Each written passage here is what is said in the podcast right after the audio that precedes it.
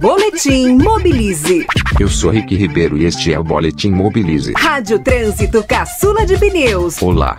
Uma análise realizada pela equipe do aplicativo 99 mostra que 42% dos deslocamentos de carro na cidade de São Paulo percorrem distâncias de até 2,5 km. Outros 21% dos deslocamentos ficam entre 2,5 e 5 km. São saídas curtas, para ir à escola dos filhos, academia ou ao shopping. Se uma parte dessas saidinhas fosse feita a pé ou por bicicleta, veríamos uma significativa queda nos congestionamentos da cidade, na poluição do ar e no ruído urbano.